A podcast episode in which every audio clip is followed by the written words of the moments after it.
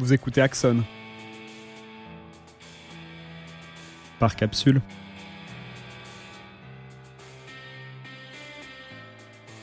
Bienvenue dans le quatrième épisode de ce thème sur la vie dans la rue.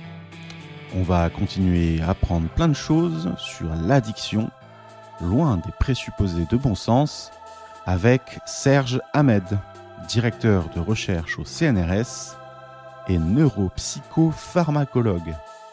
Tout ça. Allez, bonne écoute à vous.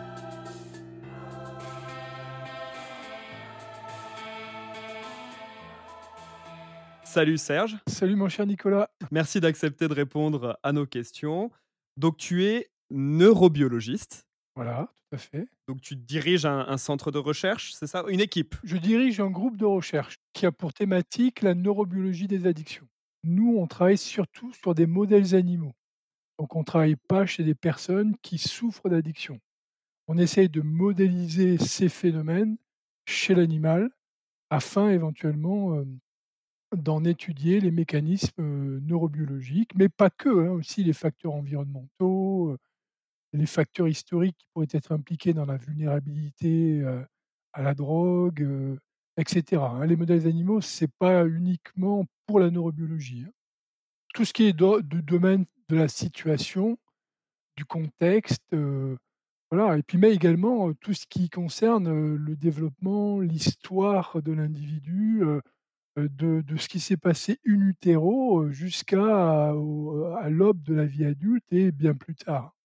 Donc c'est très, si tu veux, c'est très compréhensible. En plus, à ce sujet, j'avais fait bon, quelques recherches pour, euh, avant de trouver ton profil et, et je suis tombé sur une remarque que tu avais faite où on disait dans l'étude du modèle animal, il y a un biais auquel il faut faire attention quand on étudie la réaction de l'animal aux substances.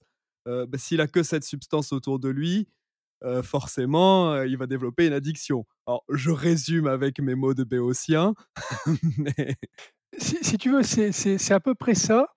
Mais disons que, bon, jusque allez, à la fin des années euh, 2000, la plupart, on va dire 99,9% des recherches qui étaient effectuées dans les laboratoires, en France, en Europe, aux États-Unis et même ailleurs, en fait, euh, effectivement, on plaçait les animaux, des rats, des souris, euh, des singes, dans un, environnement relativement appauvri.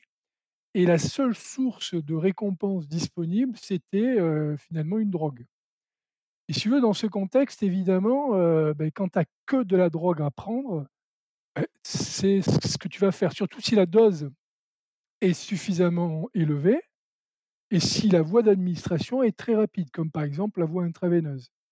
Mais le problème, c'est que quand tu vas regarder le comportement de prise de drogue, tu vas avoir une énorme incertitude pour, interpréter si c'est de l'addiction ou pas.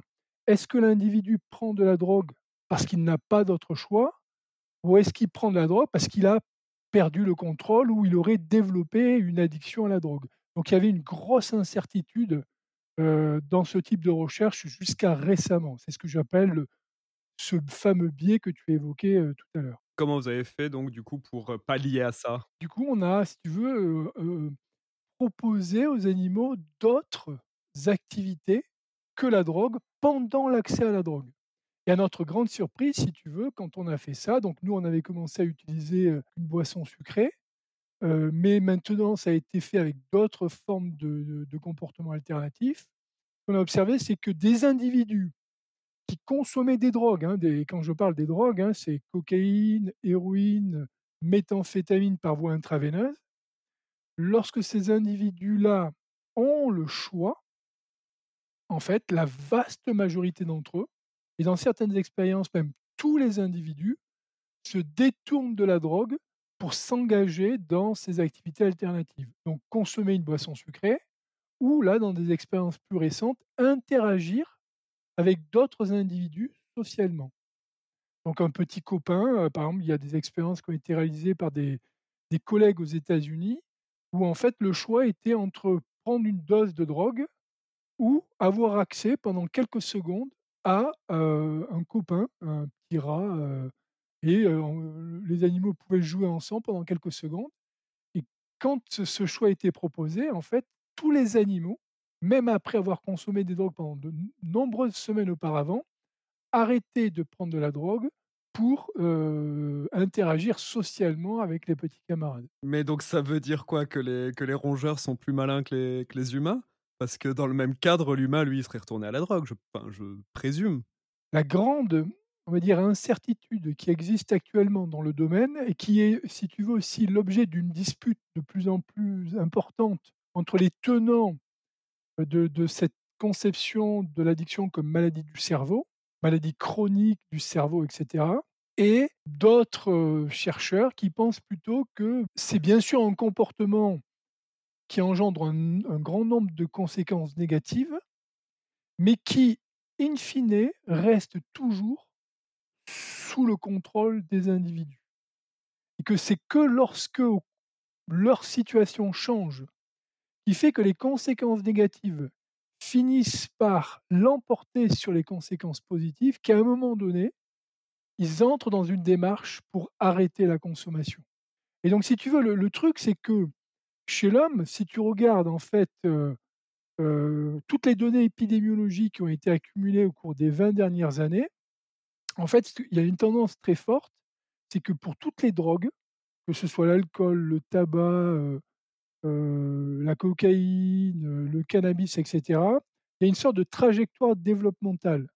En fait, on a des individus qui, à un moment donné, en général, fin de l'adolescence, début de la vie adulte, ils remplissent tous les critères d'une addiction et quand on les suit au cours du temps, on se rend compte que la grande majorité d'entre eux, vers les les les 30 ans, 30-40 ans, finissent en fait par quitter, heu, l'addiction, se sortir de l'addiction et dans la plupart des cas, sans aide professionnelle. C'est une démarche alors ça ça veut pas dire qu'à un moment donné, ils n'ont pas un peu demandé d'aide dans leur entourage. Ça veut pas dire qu'ils n'ont pas discuté, heu, avec, heu, leur entourage. Ça veut pas dire qu'ils n'ont pas tenté à plusieurs reprises pendant tout ce laps de temps d'arrêter sans avoir réussi.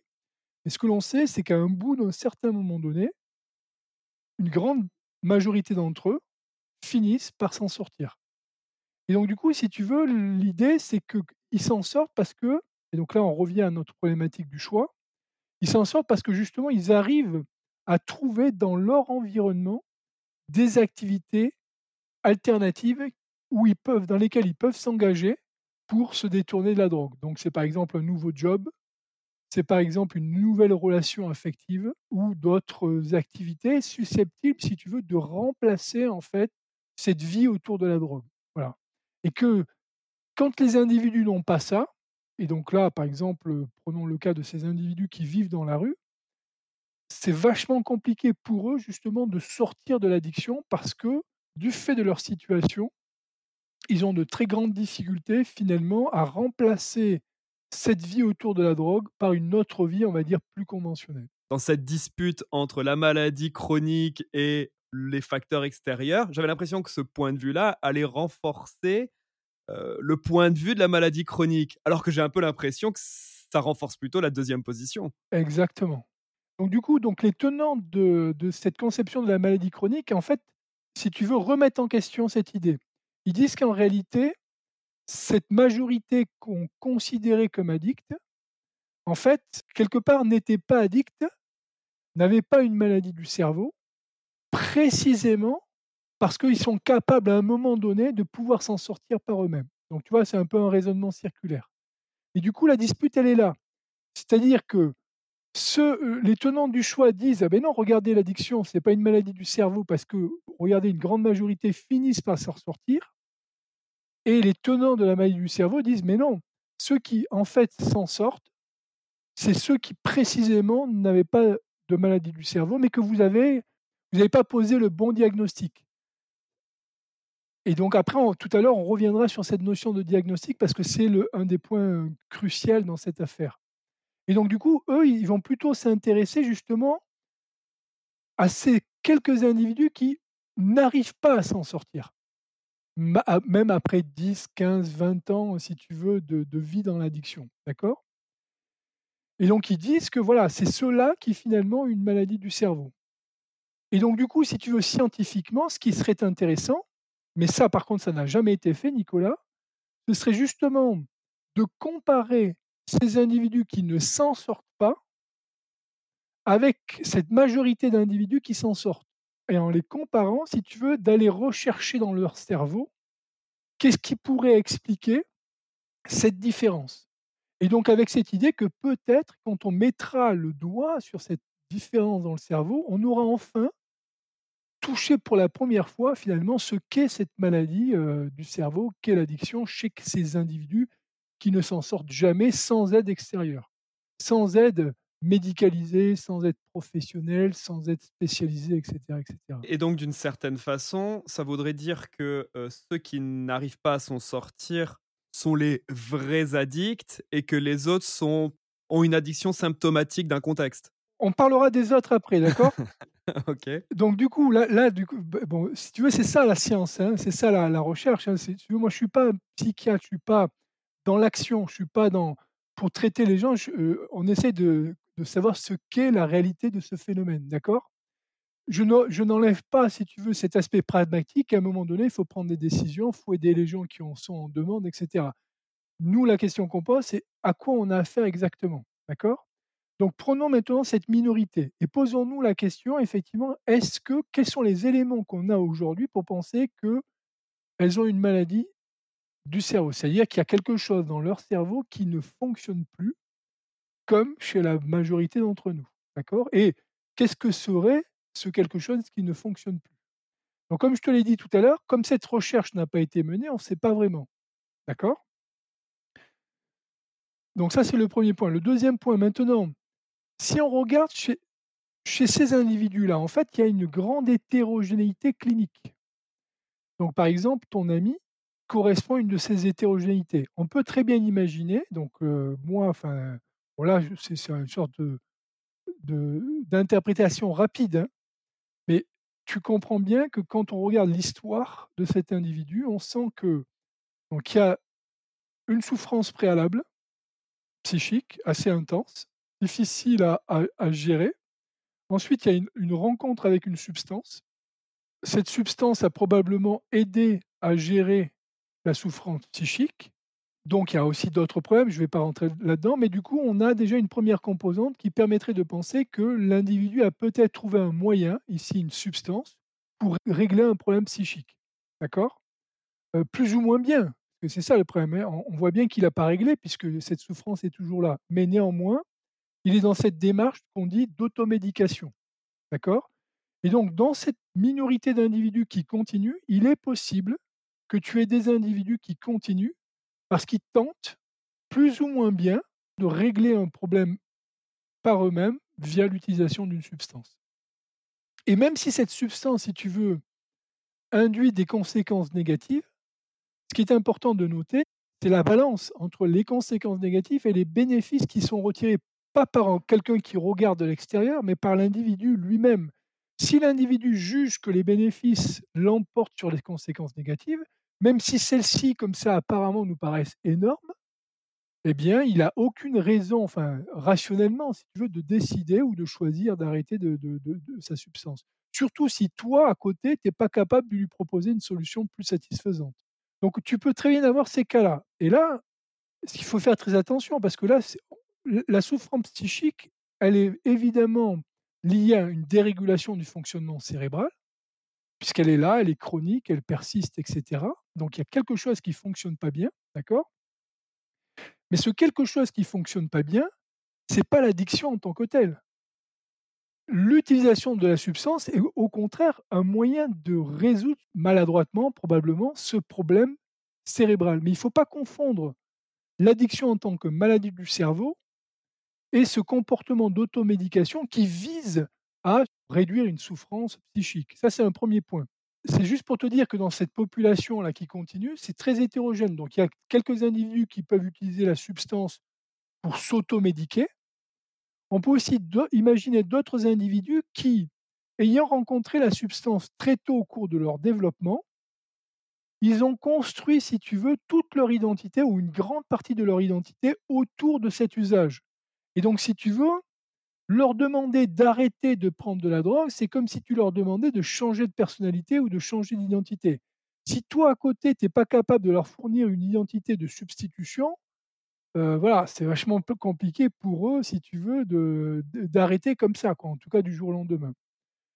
Et donc on pourrait imaginer d'autres scénarios. Donc mon point essentiel ici, c'est de te dire que dans cette minorité-là, ce n'est pas encore sûr, tant qu'on n'a pas fait la recherche, qu'on ait en fait, un grand nombre d'individus qui seraient porteurs d'une maladie du cerveau qu'on appellerait addiction. Voilà. Là, je referme, ma parenthèse. Maintenant, revenons à cette majorité qu'on disait tout à l'heure, heu, voilà, peut-être que le diagnostic est mal posé et cetera. D'accord? Donc ça, ça va nous amener à parler du diagnostic et j'espère que enfin, je suis sûr que Marc t'a beaucoup parlé de ça. Si tu veux, le problème qu'on a actuellement, Nicolas, c'est que quand tu as un individu qui vient te voir et là, je te parle maintenant d'individus qui sont en demande de traitement, d'accord? Donc ils viennent te voir, l'addictologue ou le psychiatre et cetera. Si tu veux, le truc, c'est que, les outils que tu as pour déterminer si la personne a une addiction, c'est juste à travers un échange de paroles avec cet individu et donc, ah, tu vas lui poser tout un tas de questions, donc tu es un clinicien plus ou moins averti, donc tu vas être, avec toute ton expérience, tu vas savoir poser les bonnes questions et cetera, mais in fine, la seule information que tu vas avoir, c'est ce que l'individu va te décrire de son comportement d'usage. À aucun moment donné, tu vas le mettre dans un scanner, tu vas regarder dans son cerveau et tu vas identifier que cette personne a une anomalie cérébrale susceptible, heu, finalement de, heu, d'indiquer la présence d'une addiction. Donc c'est juste parce que tu auras après pas mal de discussions avec la personne, tu vas que toi, tu vas poser éventuellement un diagnostic d'addiction. C'est comme ça que ça marche aujourd'hui au XXIe siècle. Voilà, ne perds jamais ça de vue. Donc du coup, ensuite, la question, c'est c'est quoi le problème central? Quand tu regardes tous les critères de l'addiction, en fait, c'est que des critères comportementaux ou des critères, de conséquences. C'est-à-dire, je continue malgré ma conscience des conséquences négatives et cetera. Mais si tu veux, tu comprends bien que ces critères-là, à eux seuls, ils ont du mal à définir ce qui pourrait être dysfonctionnel dans le cerveau de l'individu. Puisqu'à chacun de ces critères, on peut te citer des contre-exemples d'individus qui présentent le critère, mais qui n'ont pas d'addiction. Donc si tu veux, on est dans cette situation. C'est pour ça que si tu veux, le problème est toujours, un peu en dispute, même si officiellement on voudrait que, voilà, ça soit uniformisé, blablabla, blablabla. Voilà, mais moi en tant que scientifique, et c'est pour ça que j'utilise les modèles animaux, moi je veux, si tu veux, pouvoir à un moment donné, identifier dans le cerveau des individus une dysfonction que je vais pouvoir ensuite diagnostiquer et utiliser pour, heu, poser, heu, finalement heu, de manière le plus objective possible, mon diagnostic d'addiction. Éventuellement et même établir un pronostic et même éventuellement, si tu veux, définir le meilleur traitement pour pouvoir, éventuellement corriger cette dysfonction. Pour l'instant, Nicolas, on n'a pas cette connaissance. Voilà, je suis tout à fait franc avec toi. Merci pour cette franchise. Non et à la fois, en plus, ça me permet de comprendre, en fait, à la fin de ma conversation avec le professeur Auriacombe, j'ai eu presque au fond de moi l'impression que l'addiction, ça existait pas vraiment. Parce que tout ce qu'il m'expliquait, notamment, hem, que le le le l'effet de manque n'existait pas, que en fait, ce que je croyais être un effet de manque est en réalité un effet de sevrage et pas de manque et donc à la fin, j'étais là: «En fait, est-ce que ça existe vraiment l'addiction?» enfin, j'étais vraiment et je le suis d'ailleurs toujours, très confus. Nicolas, non, non, je pense que ce que voulu a voulu dire Marc, le manque existe. Ça, il y a pas de problème là-dessus. C'est-à-dire que le le l'expérience de manque, elle existe. Je pense que ce qu'a voulu dire Marc, c'est que cette expérience de manque n'est pas fondamentale à la conception de l'addiction. Je vais te citer des contre-exemples, heu, quand tu par tu traites des personnes avec, heu, certaines molécules, elles développent une dépendance. Leur corps s'habitue à fonctionner en présence de cette molécule. Lorsque tu retires cette molécule rapidement il y a un syndrome de manque. C'est vécu physiologiquement, ça peut même être vécu mentalement. Bon ça, ça existe, il y a pas de problème. La question, c'est est-ce que c'est fondamental pour poser un diagnostic d'addiction? Non, puisque ce sevrage, ce n'est qu'un critère parmi les 11 critères utilisés pour poser ce diagnostic Et tu peux avoir très bien des individus qui ont ce diagnostic sans avoir ce critère. Prenons par exemple l'exemple de la cocaïne.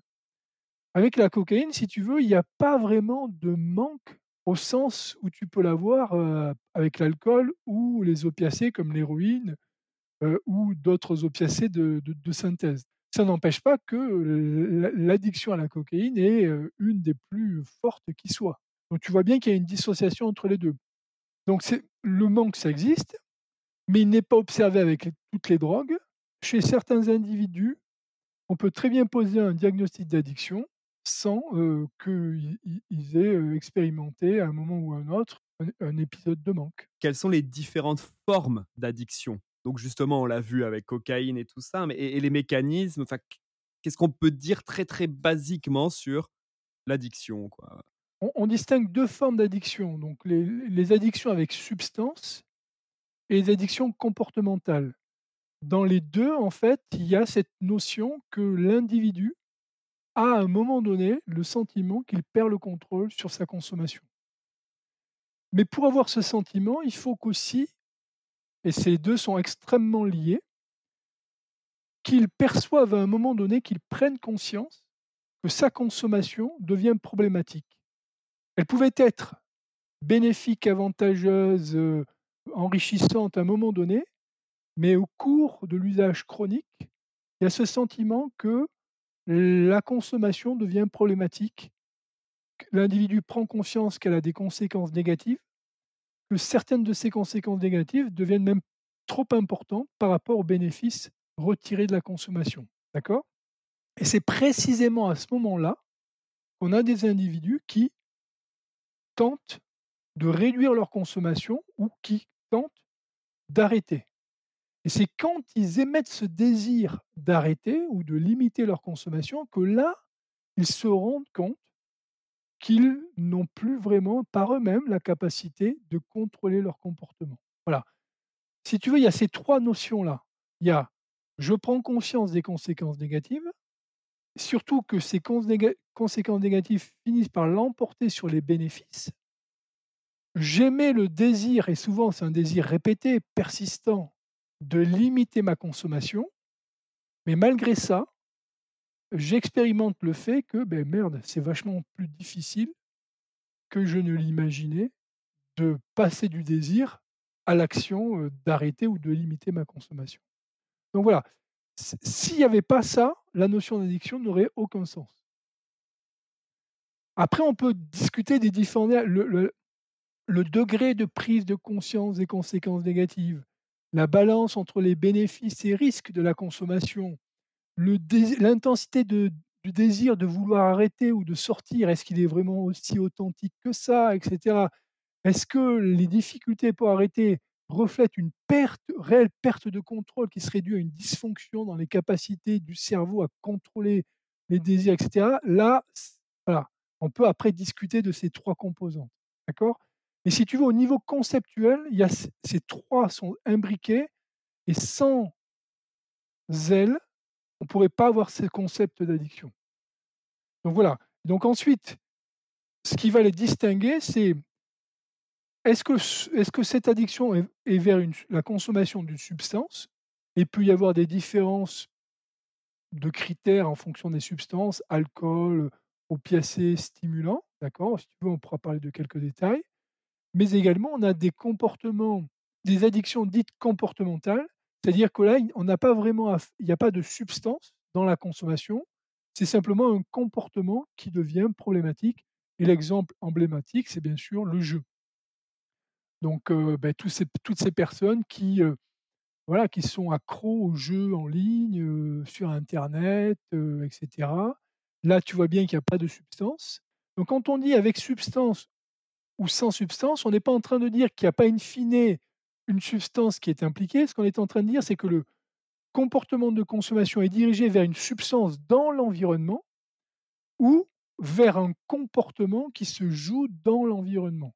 Et bien sûr, quand ensuite on ramène ça à la neurobiologie sous-jacente, il y a bien sûr des neurotransmetteurs qui sont impliqués, et donc bien sûr les deux impliquent ces neurotransmetteurs, et en particulier la dopamine, mais d'autres neurotransmetteurs également. Oui, par par exemple, si on a une addiction, au sexe, ça va être l'ocytocine. C'est un peu basique comme façon de Ouais, voilà, c'est très rapide. Heu, moi, j'aurais plutôt pensé, si tu veux, aux opiacés, mais bon, ouais, pourquoi pas? L'ocytocine, heu, non, comme ça, je je dois t'avouer que je l'addiction au sexe, déjà, si tu veux, c'est très délicat, parce que, c'est pas vraiment, un syndrome qui est reconnu, d'accord? Bon, parce qu'il y a tout un tas de problèmes, liés à ça. C'est-à-dire que si, tu me dis: «Addiction à la pornographie», on pourrait poser, on va dire un cas. L'addiction au sexe en tant que telle, c'est compliqué parce que c'est souvent associé avec avec l'utilisation de substances et il faut faire très attention parce que, il y a aussi cette notion que, c'est des comportements, ça empiète un peu avec tout ce qu'on appelle les syndromes hypersexuels et si tu veux, le fait de parler d'addiction sexuelle pourrait banaliser, en fait, ces phénomènes et enlever une responsabilité à certains individus qui justifieraient le viol par, le fait d'être addict au sexe et cetera et cetera. Donc si tu veux, à l'heure actuelle, c'est pas une addiction qui est reconnue, hein. Tu regarderas dans le DSM-5, hein, on parle pas d'addiction au sexe. C'est plutôt dans tout ce qu'on appelle les paraphilies. C'est toutes ces, heu, comme la zoophilie, heu, voilà, tous ces comportements un peu, heu, déviants, sur lesquels les individus n'ont pas vraiment le contrôle et effectivement, heu, qui pourraient penser qu'il y a une addiction, mais heu, c'est pas reconnu en tant que tel. OK, alors ça rejoint du coup une question que que j'avais, de savoir comment est-ce que l'addiction se distingue d'une obsession? C'est peut-être un peu ça justement, les les paraphilies sont plus de l'ordre de l'obsession, tandis que, les addictions sont des addictions. Si tu veux, dans dans les addictions, on on y enfin je veux dire, si on prend tous les critères là, tels qu'ils sont posés, la notion la notion d'obsession, n'est pas vraiment présente. On va plutôt parler de préoccupation. On passe beaucoup de temps à penser, à la substance, aux moyens qu'il faudrait mettre en œuvre pour pouvoir l'obtenir ou obtenir les moyens de pouvoir l'obtenir et cetera. Mais pas, heu heu, c'est pas défini comme l'obsession telle qu'on pourrait l'avoir dans un trouble obsessionnel compulsif où on a une idée fixe, heu et voilà et tout va être centré autour de cette idée obsessionnelle. Heu, par exemple, heu, cette notion que, on peut, choper, des parasites, en touchant, des objets communs dans la vie quotidienne et donc du coup bien sûr, ça rend fou, quoi. On n'a pas cette vraiment cette notion. La seule chose qui pourrait peut-être s'en rapprocher, mais je crois pas qu'on le chevauchement soit très important, c'est avec la notion de craving. C'est-à-dire ce désir intense, presque impérieux de consommer la substance. Mais c'est pas vraiment obsessionnel dans le sens où, ça va, ça vient, alors qu'une obsession, il y a quand même cette notion, c'est tout le temps présent. Ouais. Oui, c'est sûr qu'un un le craving, si on est in intensément dans une activité, qu'on est en train d'écouter quelqu'un parler, qu'on est dans on on va pas l'avoir, le craving revient dès qu'il y a un moment de pause, alors que l'obsession, c'est constant, quoi. Voilà. C'est constant, c'est très rare de réussir à le faire taire. Exactement, c'est vraiment un truc, ouais, c'est pour ça qu'on parle d'idée fixe, c'est vraiment ça puis ça ça prend tout ton espace mental, quoi.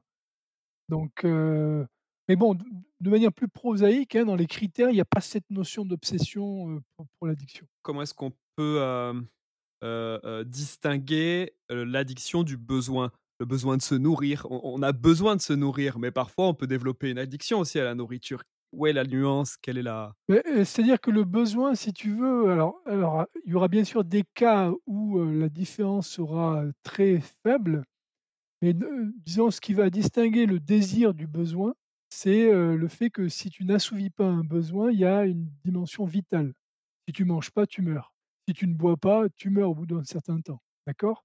En revanche, heu, pour une drogue, d'accord, pour la plupart des drogues, lorsque tu arrêtes d'en prendre, hein, heu, à part quelques rares exceptions, peu de gens meurent.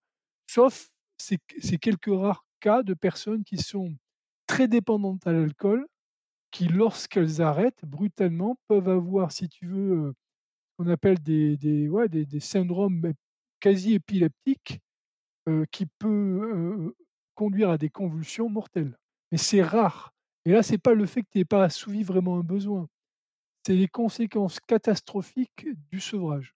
J'ai un peu l'impression que cette différence, elle est, rationnelle, enfin, comment dire? Elle est comportementale, je vais essayer de le dire différemment. Le besoin se traduit par le besoin vital. C'est vrai, donc je comprends que si on ne mange pas, on meurt et si on ne se drogue pas, on vit quand même, sauf avec le cas de l'alcool, d'accord. Mais d'un point de vue neurobiologique ou ou en tout cas biologique, quelle est la différence au niveau pas, ça va peut-être aussi rejoindre la question de la volonté neurobiologique, heu, que je voudrais aborder, mais il y y y a quand même une différence sur sur la prise de décision. Comment est-ce que le cerveau prend la décision de se nourrir ou de se droguer? Donc du du coup, là, ce que tu essaies de de de dire, hein, c'est c'est c'est c'est plutôt concernant l'intensité de de l'expérience du besoin, par exemple, de nourriture versus du besoin de de enfin, ou du désir de drogue. Moi, comme ça, à ma connaissance, je ne connais pas d'étude, qui ait vraiment comparé ces intensités. Par exemple, prenons le cas d'une personne qui n'aurait pas mangé pendant 2 jours. Donc elle va avoir, on va dire, un désir, enfin un besoin intense de manger. Je mesure cette intensité de ce besoin qui est orienté vers la nourriture. J'essaie de le comparer par rapport à l'intensité d'un désir de drogue, comme le plus intense qui soit. Je ne sais pas, ces études n'ont pas été faites. Personne n'a comparé les 2. Il y a ce sont les personnes qui souffrent d'addiction qui disent souvent qu'effectivement, leur désir de drogue peut être plus important que leur désir de manger, que leur ou que leur besoin de manger, d'accord? Mais dans les faits elles n'ont jamais été confrontées à un choix entre les 2. Donc on sait pas, si tu veux, si le désir de manger ne l'aurait pas emporté par rapport au désir de drogue. Mais concernant les intensités, le la notion de craving, Nicolas, implique une intensité quand même, heu, anormalement élevée par rapport à à tous les autres désirs quotidiens. Là, je parle de de des désirs qui ne sont pas liés à forcément un besoin.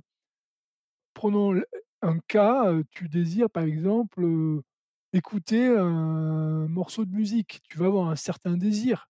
Il peut même parfois être important, mais l'intensité de ce désir ne sera pas forcément, commensurable à l'intensité du désir de drogue que tu pourras avoir chez une personne addicte. Et tu parles justement de de mesurer, pardon, l'intensité d'un désir. Comment est-ce qu'on fait?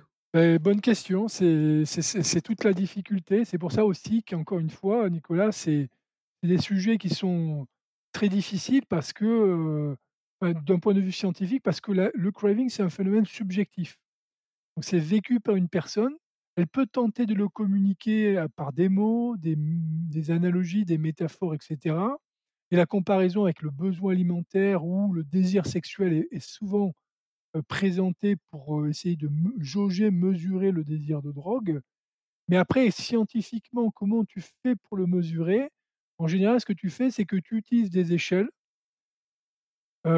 si tu veux, avec, une certaine forme de quantification et tu dis que et tu essayes d'ancrer cette échelle dans un désir qui, pour la personne, est un désir très important et donc tu dis que, par exemple: «Je vais vous demander de mesurer le désir de drogue» et l'échelle va aller de 1 à 5 et je vais vous dire et je voudrais que vous considériez que 1 c'est la référence du désir le plus important que vous avez, expérimenté, dans votre vie quotidienne. Par exemple, le désir d'écouter un morceau de musique et cetera et donc la personne va, avoir au moins ce point d'ancrage pour pouvoir dire: «Beh, non, moi mon désir de drogue, il est beaucoup plus important que ce désir plus, ordinaire». Je dirais qu'il est entre 4 et 5, par exemple. Et en t'écoutant, il y a quelque chose qui me vient aussi, c'est qu'il y a la la notion de pulsion. Et là, bon, je pense naturellement à la pulsion sexuelle en premier parce que, heu heu, je l'ai expérimenté, le enfin, où c'est quelque chose où il y a plus de place pour le cerveau. Qu'est-ce que enfin c'est 1 sur les sur cette échelle. Oui, oui. Bah, c'est peut-être même presque 0, j'ai envie de dire, parce que parfois, le cerveau est totalement déconnecté, c'est de la pulsion pure, c'est un peu animal. Qu'est-ce qu'on peut en dire? Le point de comparaison avec avec, le désir sexuel est effectivement très fort et les addicts souvent font cette comparaison et tu as raison, je veux dire, chez l'homme, comme chez de nombreux animaux, le désir sexuel est c'est pas vraiment un besoin parce que tu ne vas pas mourir si tu ne l'assouvis pas. Mais effectivement, tu peux devenir, totalement, absorbé par lui et t'engager dans des trucs de fou pour pouvoir éventuellement le satisfaire et l'assouvir. Eff effectivement, on pourrait imaginer, mais du coup, c'est vrai que dans l'addiction, il y a en tout cas ch chez les recherches chez l'animal, il y a très peu de points de contact entre les 2. On étudie peu, si tu veux, le les les relations qu'il y a entre le désir sexuel et le désir de drogue. En neurobiologie, hein, j'entends. Après, il y a tout un secteur, qui s'intéresse à l'addictologie, qui est la psychanalyse, hein, bien sûr. La culture intellectuelle qui émane de la psychanalyse a fait le rapprochement entre libido, pulsion sexuelle et addiction, hein. Ça, il y a y a pas de problème là-dessus. Mais en termes de neurobiologie, si tu veux, il y a très peu de points de contact entre les 2. Il y a cette notion que heu, mais là, on parle pas forcément de désir sexuel, mais plutôt d'attachement affectif. Il y a souvent cette comparaison également entre, beh, je m'attache à une substance et je m'attache, à une personne aimée et des fois, tu peux développer, si tu veux, une relation amoureuse complètement folle, même si elle est pas réciproque, hein et qui fait que tout va passer au second plan par rapport à, ce désir amoureux que tu as pour telle et telle personne dans ton environnement. Mais ça je dirais que ça serait plutôt, si tu veux, le le point de référence peut-être maximal tu vois, dans dans l'échelle pour pouvoir ancrer. Les personnes qui souffrent d'addiction le font la comparaison spontanément, quoi. Elles disent, voilà, enfin, c'est effectivement, c'est comme, heu, une pulsion sexuelle ou c'est comme un désir amoureux quand j'étais, petit et cetera, quoi. La pulsion sexuelle, c'est le cerveau qui la qui la sécrète, qui la décrète, enfin, je sais pas comment dire et qui a une vertu parce que c'est ce qui permet d'assurer la la multiplication de l'espèce. Donc il y a quand même quelque chose de, bah, de neurobiologique là-dedans, enfin, je sais pas comment dire, mais Non, bien sûr. Non, mais tout ce qu'on a dit, on pourrait, si tu veux, prendre une perspective neurobiologique et décrire, autant que faire se peut, hein, heu, ces phénomènes au plan neurobiologique. Ce qu'on sait, si tu veux, c'est que, bon les neurones dopaminergiques et leur projection vers, heu, le striatum ventral vont jouer un rôle très important, si tu veux, dans ce dans dans dans ce désir, soit orienté vers la drogue, soit orienté vers un partenaire sexuel. Ça, c'est, il y a des études qui montrent que, par exemple, lorsque tu prends des animaux de laboratoire, donc la plupart du temps, ça a été fait chez des mâles vis-à-vis de femelles, mais il y a quelques études également de femelles vis-à-vis de mâles. Si tu enregistres, la dopamine dans le striatum ventral chez un rat mâle qui est en train de désirer une femelle, tu as une augmentation de dopamine. Après, tu as tout, bah, toute la neurobiologie de la consommation pendant l'acte sexuel, qui implique, plutôt la libération de peptides, opioïdes endogènes et probablement également, une libération d'ocytocine qui va favoriser l'attachement au partenaire sexuel, au moins pendant quelque temps, d'accord? Donc voilà, il y a une traduction neurobiologique, même si elle n'est pas encore complètement, aboutie ou complètement, définie, mais bien sûr, elle est là, elle existe. Donc après, il faut faut poser la question. Si tu veux, pour parler de neurobiologie, il faut prendre une autre perspective, donc là, il faut rentrer dans le cerveau. Pour expliquer que le cerveau, en fait, c'est composé de nombreux circuits neuronaux qui s'identifient par les neurotransmetteurs qui sont utilisés, mais également par leur localisation anatomique et les régions qu'ils connectent dans le cerveau. Actuellement, on a identifié une centaine de neurocircuits, dans le cerveau et certains sont plus ou moins, spécialisés fonctionnellement, et certains sont plutôt impliqués dans tout ce qui va, justement générer ce désir de consommer, d'autres qui vont être impliqués dans la représentation de l'objet du désir ou du but poursuivi. D'autres par l'expérience, hédonique au moment où tu as la satisfaction, quand tu consommes ta drogue ou tu t'engages dans un comportement sexuel. Ensuite, tu as tous ces phénomènes qui vont enregistrer la mémoire de ces événements, commencent à être stockés dans d'autres circuits du cerveau et cetera. Voilà, on peut faire si tu veux, tout ce travail-là quoi, mais après voilà, c'est un autre langage, c'est c'est pas c'est pas la même philosophie, heu, si tu veux, heu et comme je te l'ai expliqué tout à l'heure, le problème c'est qu'on va vraiment s'éloigner du coup de la clinique. Parce que quelque part, on n'a toujours pas, heu, pour l'instant, de certitude sur les mécanismes neurobiologiques qui expliqueraient, les, critères, d'addiction qu'on a évoqués, tout à l'heure. On a des hypothèses, on a des mécanismes, si tu veux, pour certains phénomènes comportementaux dans les laboratoires, mais comment ensuite on passe de ces phénomènes comportementaux dans des conditions bien définies de laboratoire à la vie réelle et dans un et cerveau d'un cerveau animal à un cerveau humain, voilà, il y a toute une élaboration théorique, heu, voilà, qui fait le lien entre les 2, mais c'est théorique, c'est hypothétique.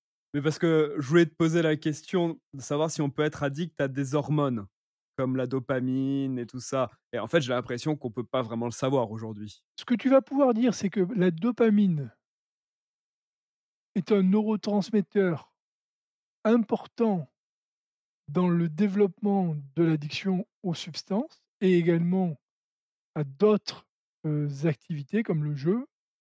Mais est-ce que tu peux dire que ton cerveau est addict à sa propre dopamine? Là, il y aurait une sorte de je dirais de voilà, de contresens. Heu, puisqu'on tu te sers de la dopamine pour expliquer l'addiction et maintenant tu utilises la dopamine comme un objet d'addiction. Donc là, il y a voilà, c'est assez circulaire et assez confus de dire les choses comme ça. Et ça serait pareil pour l'adrénaline. Alors, quelqu'un qui est à fond dans les sports extrêmes n'est pas addict à l'adrénaline. Alors tu peux tu pourrais dire que tu es addict à l'expérience stimulante que te procure l'adrénaline lorsque tu t'engages dans une activité physique.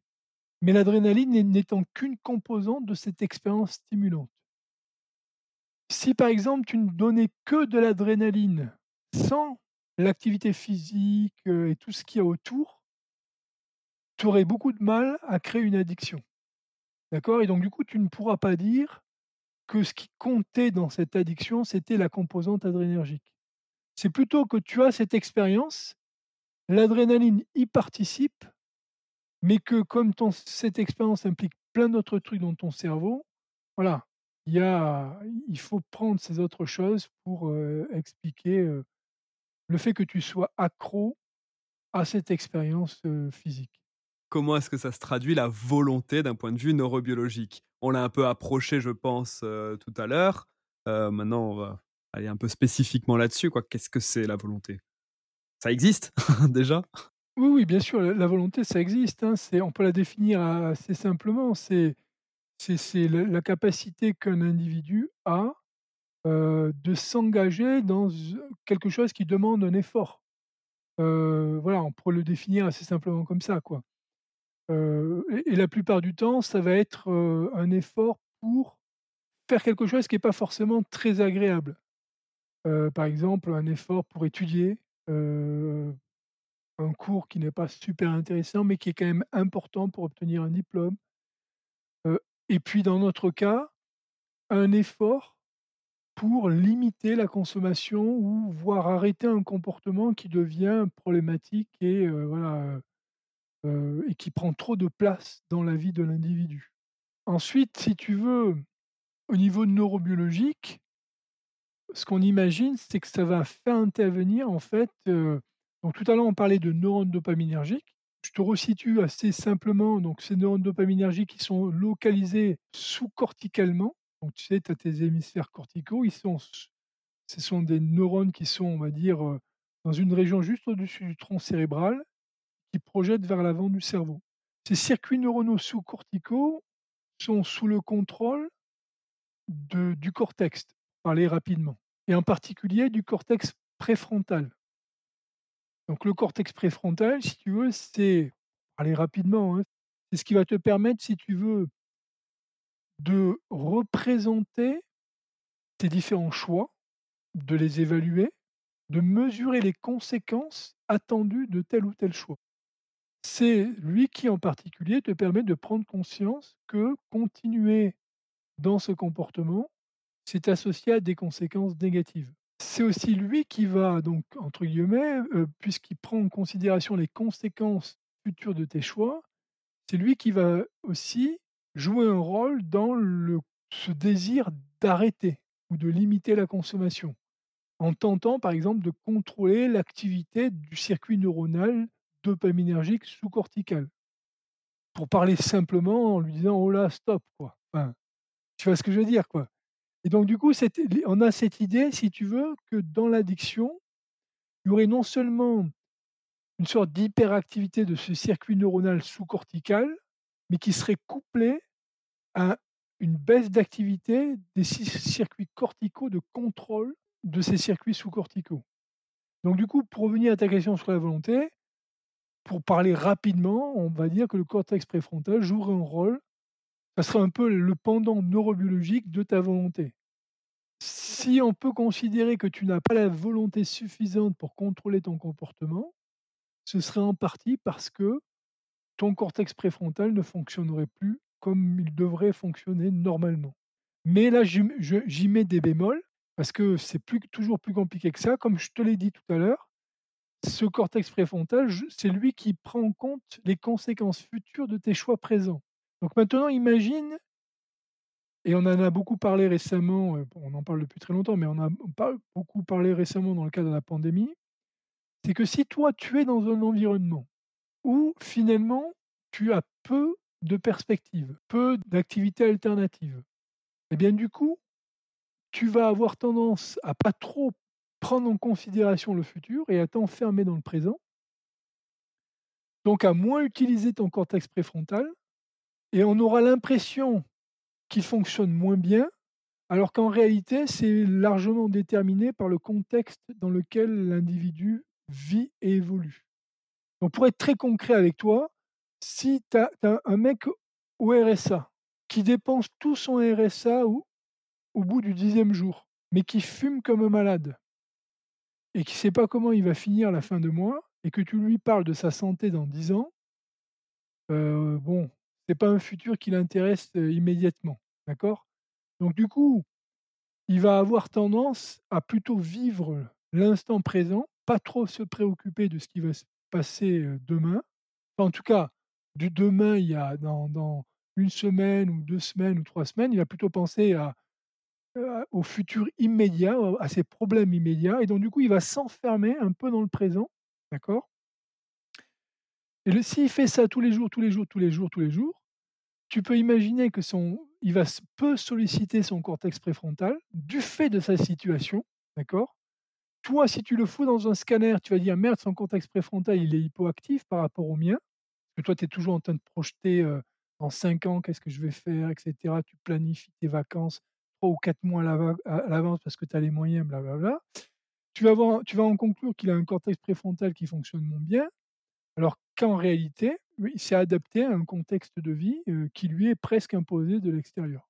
Alors bien sûr, c'est toujours plus compliqué que ça, hein. Il y a des boucles, dans les deux sens, hein. On n'est pas complètement responsable de sa situation, mais quand même, on a une part de responsabilité et cetera et voilà, c'est juste pour te assez rapidement, te pointer du doigt toutes les difficultés qu'il y a, si tu veux, à à pouvoir conclure à partir de l'observation d'une modification cérébrale à une pathologie cérébrale. Ouais, non, je comprends. C'est pas parce que c'est, moins activé qu'il y a une déficience. C'est juste que c'est pas on n'en a pas besoin là en ce moment. Exactement. Tu as bien résumé, c'est tout à fait ça. on entend souvent, pour prouver les propriétés addictives du sucre, que celui-ci activait les mêmes zones du cerveau que la cocaïne. Cette information, d'une certaine façon, entre en contradiction avec ce que j'ai compris jusqu'à présent du phénomène d'addiction. Est-ce que tu peux commenter ça? En fait, il faut plutôt dire les choses dans l'autre sens. C'est la cocaïne qui active les circuits neuronaux qui sont normalement activés par le sucre et pas l'inverse. On est quand même issu d'une lignée de primates frugivores. On a d'abord expérimenté, on va dire, dans notre évolution, le goût sucré et le sucre plutôt que la cocaïne qui vient d'Amérique du Sud et à laquelle on a été en contact depuis à peine 10 000 ans dans notre histoire. Ce qu'il faut savoir, c'est que donc c'est incomplet comme analyse. L'activation du circuit dopaminergique, c'est une première étape clé dans le processus addictif. Mais elle n'est pas suffisante. C'est-à-dire que tous les objets d'addiction, substances, comportements, euh, jeux, etc., activent les neurones dopaminergiques. Mais ce n'est pas suffisant parce que tous les individus qui ont cette activation ne développent pas d'addiction. Donc il faut rajouter d'autres choses. Après, ces autres, choses, c'est ça, si tu veux, qui, qui, fait qu'on a. C'est vis-à-vis de ces autres choses qu'on n'a pas encore de certitude neurobiologique comme on peut l'avoir pour le rôle des neurones dopaminergiques dans les addictions. Donc du coup, c'est pas tout à fait inexact de dire que le sucre a un potentiel addictif du fait qu'il agit sur les neurones dopaminergiques. Ce qui serait inexact, c'est de dire que cette action à elle seule suffit à expliquer l'addiction au sucre. Il y a d'autres choses qu'il faut rajouter pour expliquer pourquoi, sur les 100 individus qui mangent du sucre, seuls 5 à 10 vont éventuellement développer une addiction au sucre. Comme sur les 100 personnes qui utilisent la cocaïne, et cette cocaïne, chez tous ces individus, va agir sur les neurones dopaminergiques, pourquoi il n'y en a que 10 à 20 qui vont développer une addiction à la cocaïne On n'a pas de réponse certaine à cette question, on a plein d'hypothèses, d'accord Mais on n'a pas de réponse certaine, et, en particulier au niveau neurobiologique. On pourrait te raconter ce qu'on voudra, on pourrait émettre tout un tas d'hypothèses, elles sont super intéressantes, hein, ça, il n'y a pas de problème, mais pour l'instant, on ne sait pas qu'est-ce qui fait que tel individu va développer une addiction et tel autre. Il y a bien sûr des facteurs développementaux qui sont en jeu, il y a des facteurs génétiques, des interactions entre développement et gènes, le rôle de la drogue sur les neurones dopaminergiques, la situation de l'individu. Tout ça, l'un dans l'autre, vont faire qu'à un moment donné, un individu et celui-là et pas celui-là va développer une addiction. Mais après, si tu veux, voilà, on peut pas, on n'a pas de recette magique qui pourrait nous dire: «Mais tiens, cet individu-là va devenir addict et pas celui-là». Pour te donner un exemple, qui va peut-être te parler un petit peu et quelque part dans l'histoire de de ton ami, j'y retrouve quelque chose d'assez intéressant. C'est que si tu prends, par exemple, il y a eu cette observation un peu paradoxale, c'est que des enfants de parents qui ont développé une addiction à l'alcool, chez certains d'entre eux, plus que la normale, ils décident à un certain moment donné de devenir abstinents à l'alcool, de ne jamais s'exposer à l'alcool. Parce que justement, ils ont vu tous les dégâts que ça causait en fait chez leurs parents. Cette décision individuelle, pourquoi ces individus-là l'ont prise ou pas, ça reste assez mystérieux entre guillemets. En tout cas, ils ont observé ces conséquences négatives. Ils n'ont pas voulu les vivre eux-mêmes. Ils n'ont pas voulu aussi que leurs propres enfants les vivent eux-mêmes. Et donc, ils ont décidé très tôt, au cours de leur développement, de ne jamais boire une seule goutte d'alcool.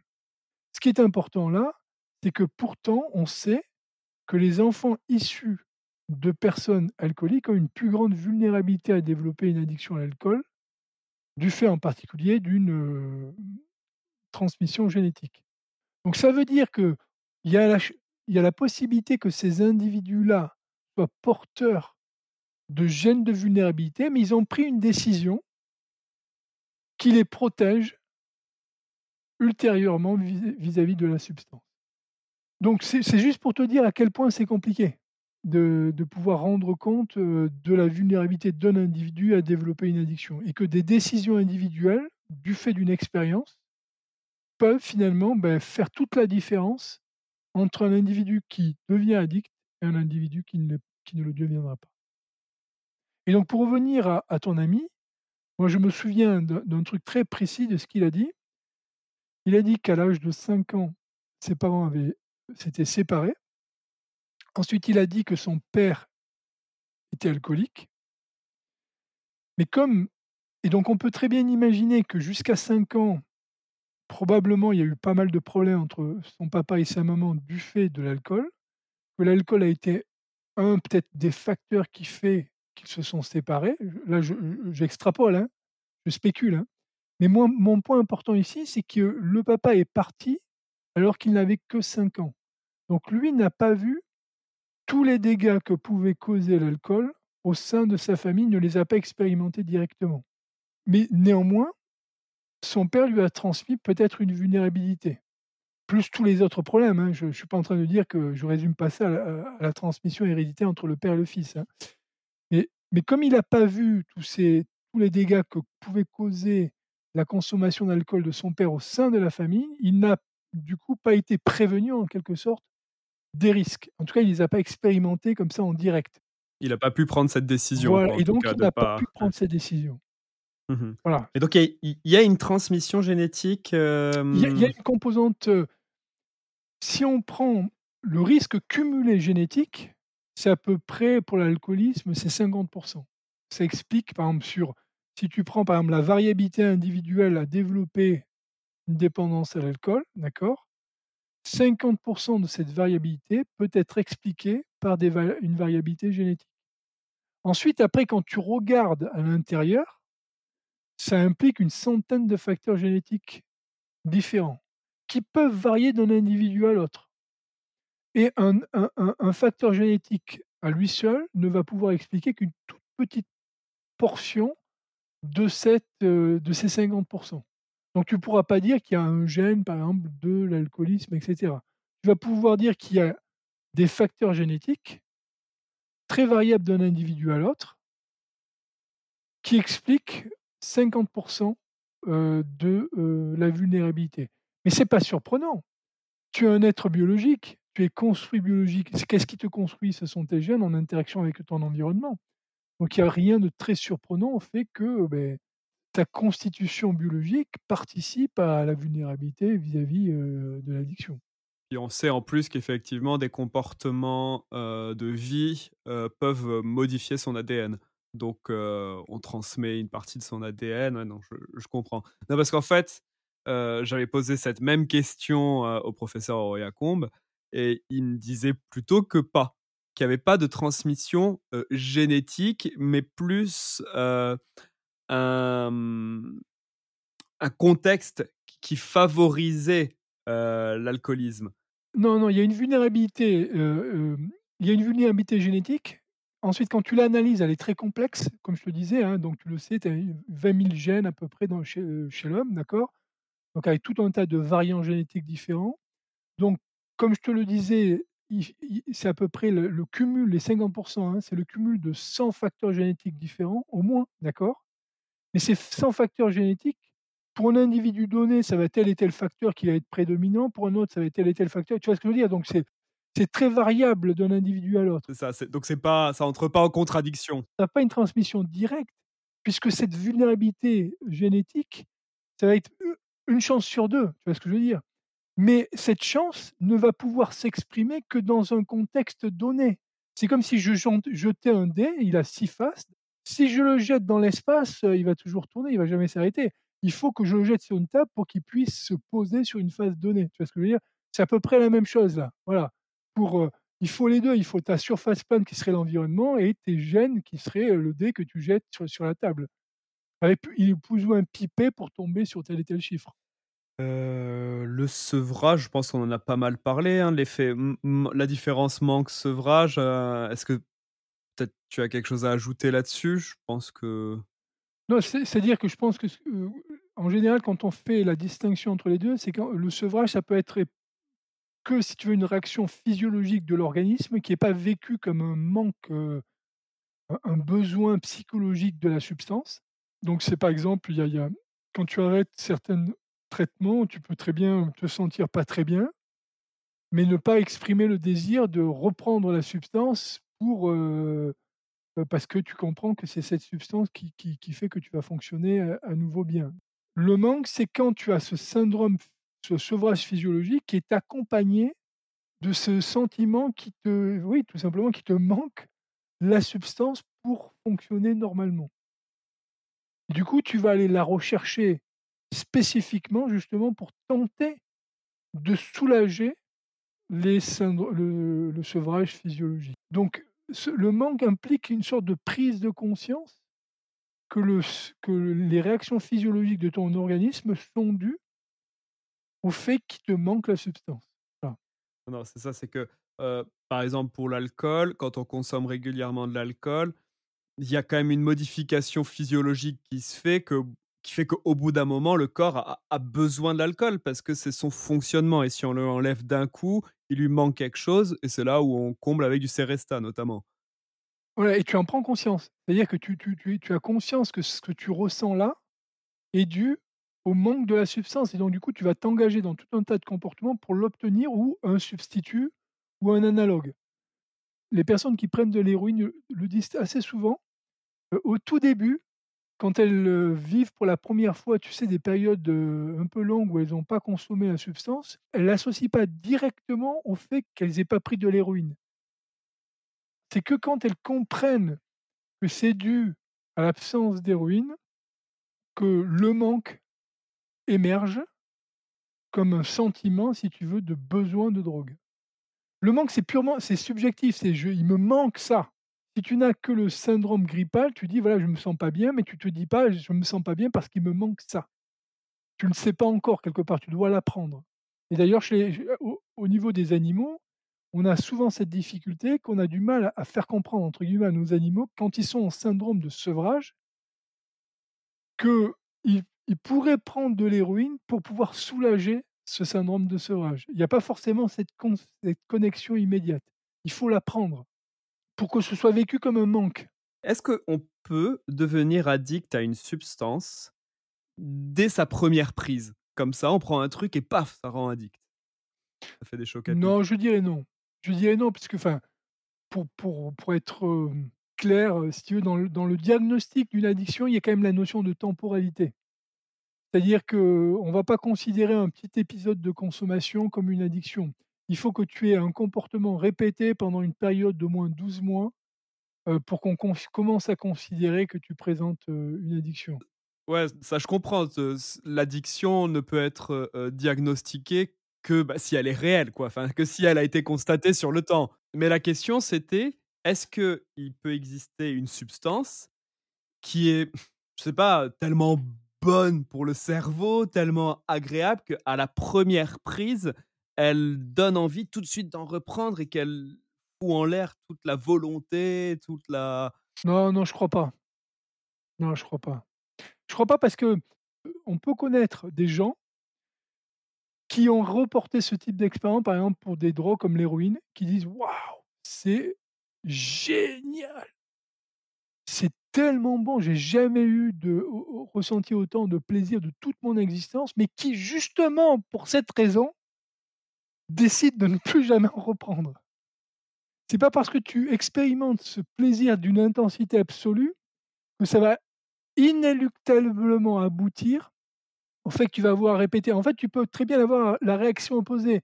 C'est-à-dire que tu te connais tellement, par exemple, ou tu tu voilà, tu tu tu sais que c'est tellement dangereux, ce plaisir si intense que finalement tu te tu préviens en décidant de ne plus jamais en reprendre.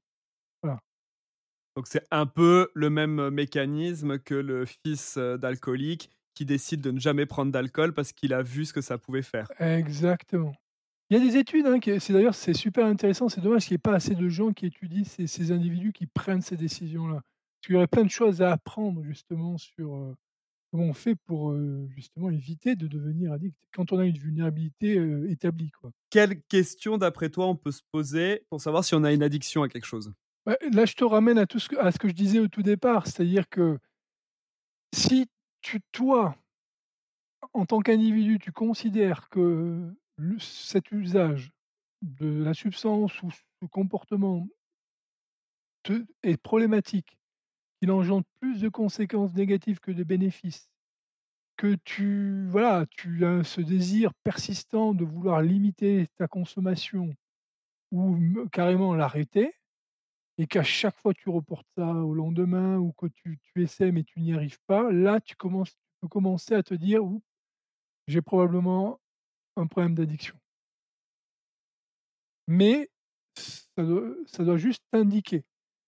Après si tu veux, il faut voilà, heu, si après à à la la mesure des conséquences négatives, si elles sont très importantes, là du coup, il faudrait aller voir quelqu'un.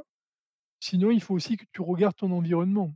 Si tu es voilà, enfin, si par exemple, tu es au chômage, que tu es rejeté socialement, voilà, n'oublions pas Nicolas, le cas de personnes qui sont qui font l'objet d'un d'une stigmatisation sociale, d'un rejet social et pour lesquelles c'est vachement difficile de quitter la situation dans laquelle elles sont. Tu pourras dire: «Ouais, les gens sont gentils, machin et cetera». C'est pas vrai, la société est dure. Il y a des gens qui sont bloqués dans des situations parce qu'ils sont rejetés. Ils sont voilà, c'est comme ça quoi. Tu hem, par leur famille, par leur entourage, le le monde professionnel n'en veut pas entre guillemets. Enfin, en tout cas, c'est très difficile pour être accepté. Mais ces individus-là, même s'ils prennent conscience de tout ça, après il faut trouver, si tu veux, le le les marges de manœuvre pour pouvoir s'en sortir, tu vois? Et si tu n'as pas ça et que tu continues rien ne permet de penser que tu es vraiment addict là.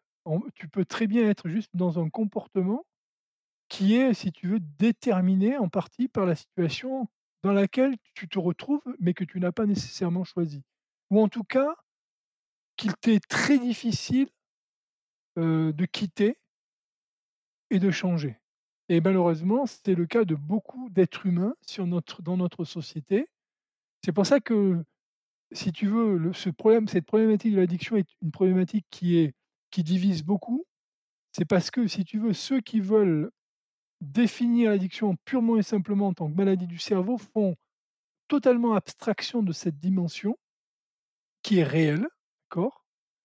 Et donc du coup, qui fait qui va pathologiser finalement le des des, phénomènes sociaux et si tu veux dans cette, heu heu, problématique de la vulnérabilité, il y a aussi donc cet environnement qui est très incitateur, pour l'alcool, pour le tabac et cetera et qui fait que, voilà, c'est vachement difficile pour les individus qui voudraient s'en sortir, de s'en sortir puisque de toute manière, ils sont tout le temps sollicités ou très souvent sollicités.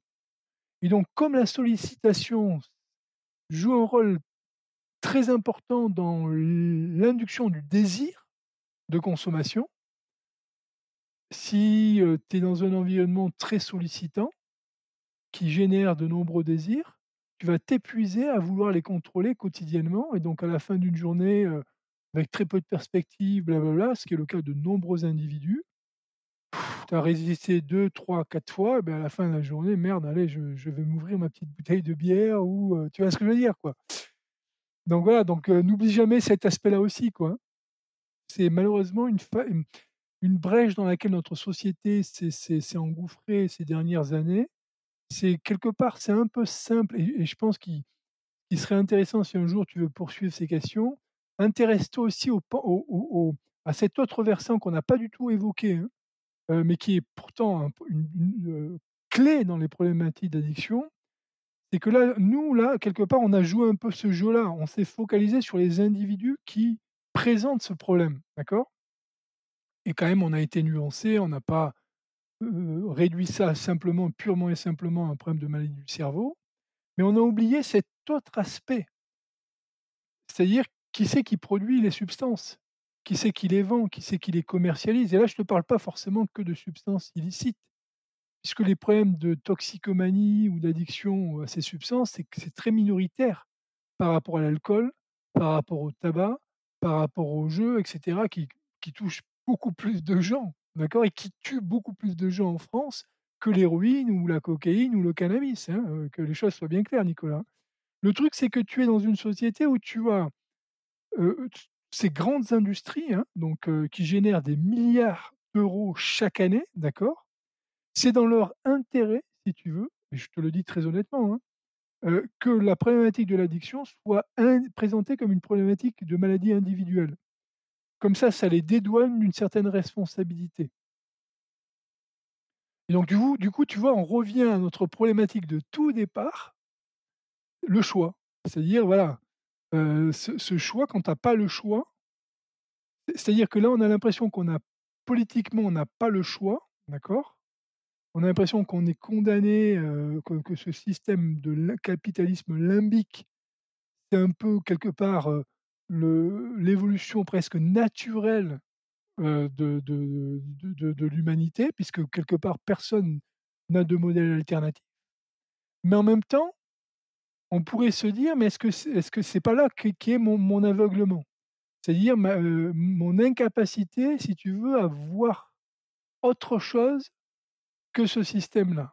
Est-ce qu'on n'est pas addict au capitalisme? C'est une question que je me suis jamais posée. Bon mon cher Nicolas, je te souhaite une belle soirée. Merci, excellente soirée à toi aussi. Merci d'avoir, bien voulu répondre à mes questions et pour ces pour ces ouvertures. Avec plaisir. J'espère que tu auras un peu de matos, pour, pour ton témoignage. Continuons la conversation sur le site communauté.capsuleinternet.fr.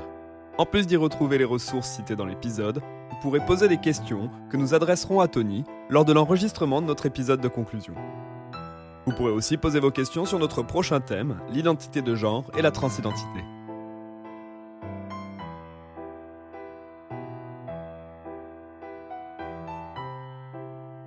Cet épisode vous a été proposé par Mathieu Blais et Nicolas Chavardès.